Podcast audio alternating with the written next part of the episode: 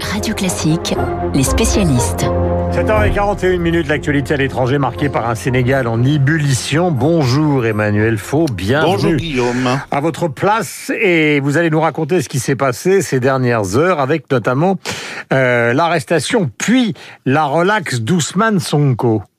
Oui, c'est l'arrestation de, de, cet homme qui a mis le feu aux poudres mercredi dernier et, qui a jeté des dizaines de milliers de personnes dans les rues de Dakar notamment, car même si son arrestation était liée à des accusations de viol lancées par une employée de salon de beauté, donc a priori à des motifs non politiques, eh bien une grande partie de la population y a vu un mauvais coup du pouvoir et du président sénégalais Macky Sall pour faire taire la principale voix de l'opposition et un concurrent potentiel surtout de poids à la prochaine présidentielle prévue en 2024. Cette affaire a donc déclenché trois jours de heurts, de pillages et d'affrontements assez violents avec la police. Il y a eu, il y a quand même eu cinq morts dans ce pays d'Afrique réputé d'habitude pacifique et calme. Et donc hier, décision très attendue du tribunal. Sonko, l'opposant, a été inculpé, mais remis en liberté sous contrôle judiciaire. Il a pu rentrer chez lui. Ousmane Sonko, qui a pris la parole en, en fin de journée pour appelé à maintenir la mobilisation et pour, a-t-il dit, une révolution pacifique, l'opposant au président Macky Sall ne baisse pas la garde puisqu'il estime que l'actuel chef de l'État n'est plus légitime pour diriger le Sénégal. Alors on va voir comment la rue réagit à cette nouvelle situation, car au-delà de l'affaire Sonko, c'est aussi tout un mécontentement social qui s'exprime depuis quelques jours. Le Sénégal, comme d'autres pays, paye le surcoût économique de la crise du Covid-19 et cela fait évidemment des dégâts sociaux. Et Macky Sall s'est exprimé oui, depuis le début de la crise, vous savez, le président euh, se taisait, beaucoup le pressaient de sortir du silence, euh, notamment les chefs religieux qui sont très influents au Sénégal. Eh bien, c'est ce qu'il a fait hier soir, quelques heures donc après la remise en liberté de l'opposant Sonko. Il a appelé au calme et à la sérénité, à éviter la logique de l'affrontement. Et Macky Sall a également demandé que l'on respecte le cours de le cours de la justice. Donc, un président dont son rôle, tenant un discours d'apaisement, cela ne suffira pas forcément car la population sénégalaise, qui est l'une des plus jeunes du continent africain, a besoin aussi d'être rassurée sur son avenir, qu'on lui trace des perspectives en termes de santé, en termes d'emploi. L'image d'exemplarité du Sénégal est en jeu, image d'une vitrine de la démocratie en Afrique. Et si le mouvement se durcit, si cette crise perdure, eh bien la vitrine risque de se briser.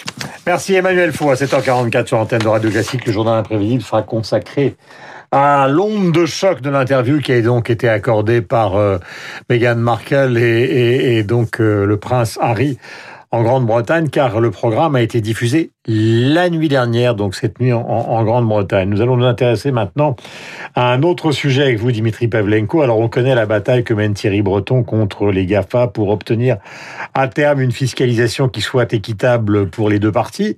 Là, tout d'un coup, sort de son chapeau, si je puis dire, le Jean-Luc Mélenchon de la France Insoumise qui s'en prend d'une certaine manière à Elon Musk. Alors, expliquez-nous cette histoire, car elle est plus compliquée que le résumé que je viens d'en faire. Non, non, c'est à peu près ça. En fait, c'est le, c'est nos confrères de Numérama qui ont repéré ça parmi les amendements déposés au projet de loi climat qui est arrivé en commission spéciale hier à l'Assemblée nationale.